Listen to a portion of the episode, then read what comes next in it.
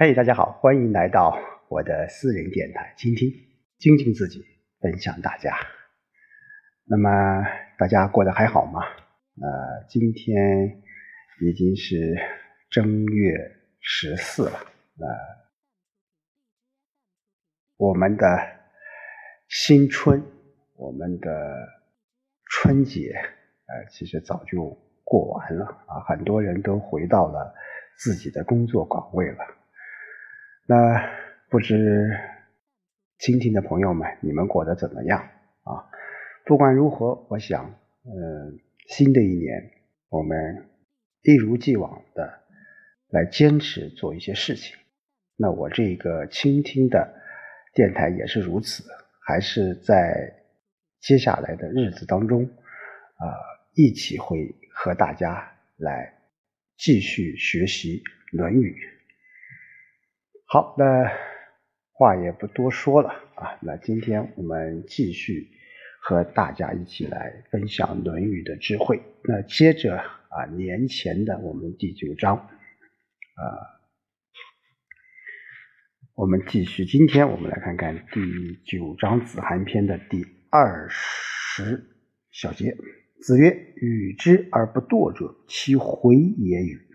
啊，那。这一段呢，其实是对这个颜回的一种高度的评价啊。其实我们在呃前面的也说到了啊，孔子对颜回的认可评价是非常高的啊。我们非常熟悉的就是那种“贤哉，回也！一箪食，以瓢饮，在陋室，人不堪其忧，回也不甘其乐。贤哉，回也！”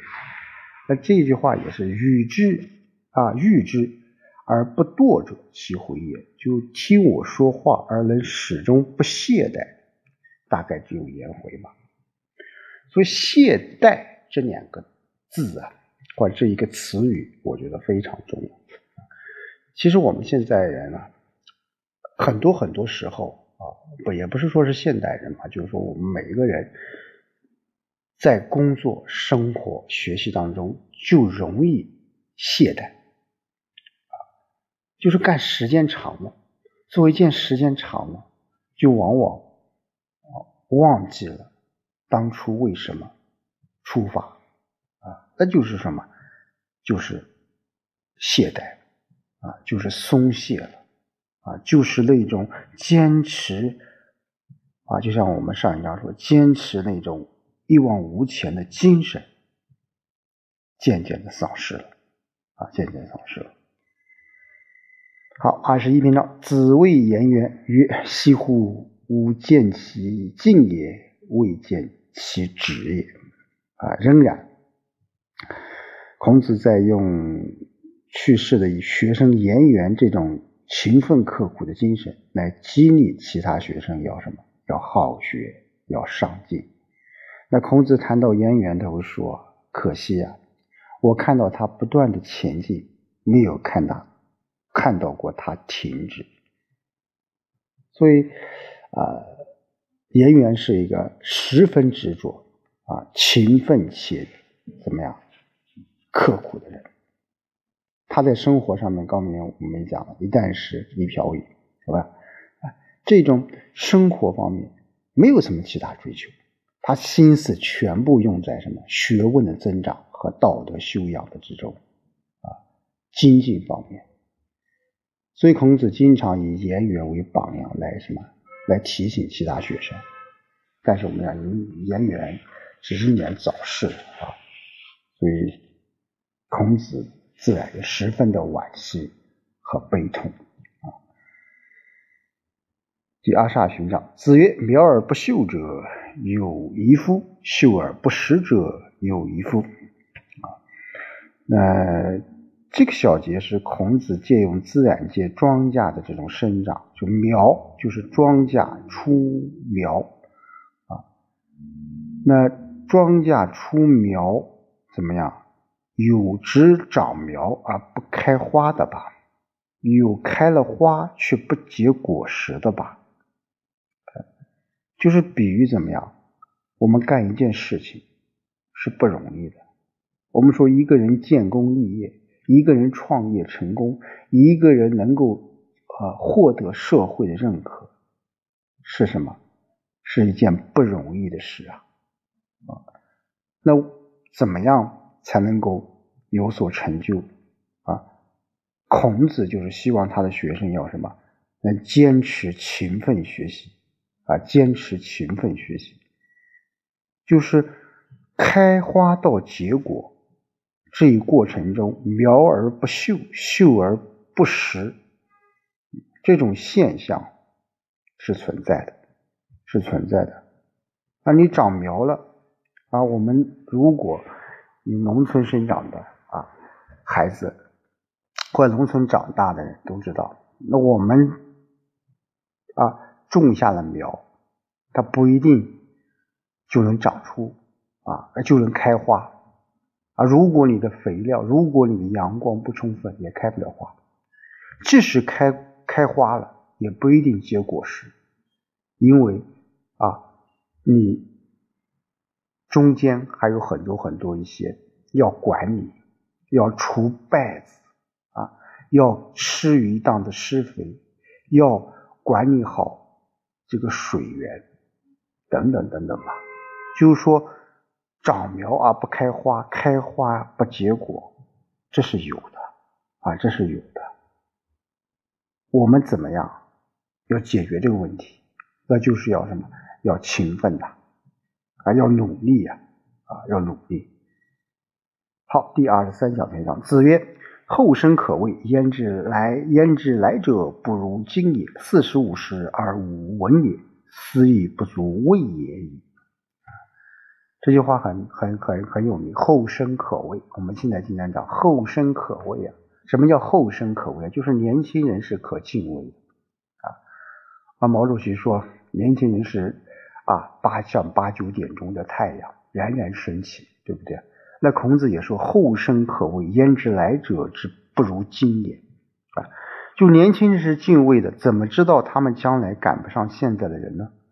啊，这也是勉励年轻人的水平啊。他可以说是从正反两方面来提醒我们年轻人怎么样，要珍惜时光啊，啊，要努力的去奋斗啊。啊，一个人如果到了四五十岁的时候还没有什么名望，这样的人。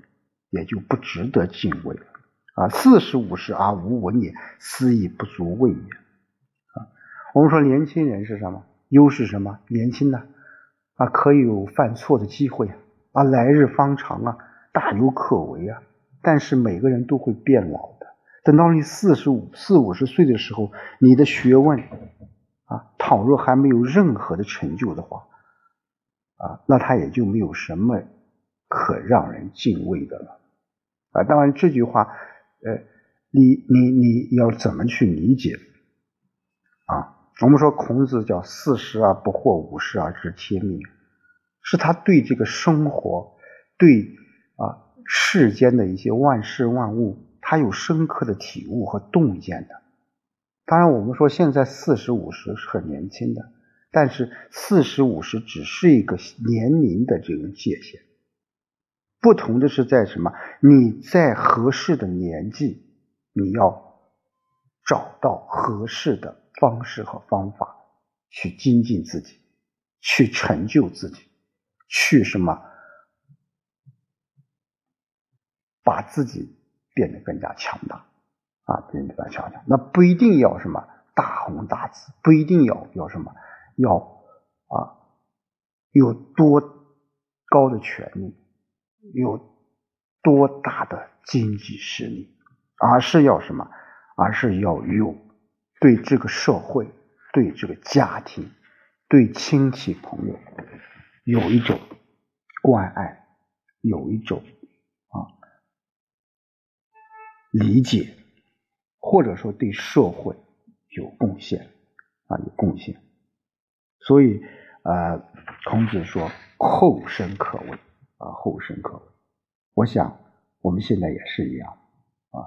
虽然时代不同了，虽然啊呃所处的环境不一样了，但是后生可畏，仍然是我们啊给予年轻人最美好的祝愿啊，美好的祝愿。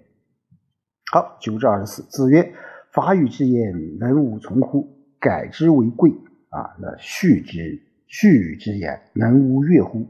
义之为贵，悦而不义，从而不改，吾谓之，吾谓如之，何也已？啊，那就是什么？这句话比较长，它大体的意思就是什么？就是呃，合乎礼法原则的人，能够不听从吗？就是说，对待正言规劝，你要能够听得进去啊，并且要照着去改正错误。那对于那些恭维表扬的话，你要什么去分析其意是真还是恶，然后才能够什么自省自勉，这才是什么正确的态度。看，你想想，孔子在这个时代也说到，就是说我们现在如何对待别人的这种。规劝对着别人的供奉，我们要有一种合理的方式啊，什么是真的，什么是假的，什么是对我有用的，什么是对我有害的啊？对我有用的，我们接下来我们要什么？要认真的去改正，要忠言逆耳利于行啊，对不对啊？我们要有所辨别啊，要有所分析啊。所以孔子说：“合乎礼法原则的人能够不听从吗？但只有按他来改正错误才是可贵的啊！你无所谓，那就不行。恭顺赞许的话，听了能够不高兴吗？你只有分析鉴别以后才是可贵的啊！只顾高兴而不加以分析，表面听从而不加以改正，我也没有什么办法对付这种人啊！对付这种人，所以说。”孔子说的这两点，我觉得对于我们今天仍然有巨大的借鉴意义啊，借鉴意义。听什么人讲什么样的话，然后自己去分析，自己去改正。好，第二十五小章啊，跟前面的学而篇第八章一个重复，叫子曰：“主忠言，勿有不如己者，过则勿啊参改啊。”这在前面有了，我就我们就不做呃这个。分析了啊，不做分析。好，今天就和大家说到这里，我们呃下周再见。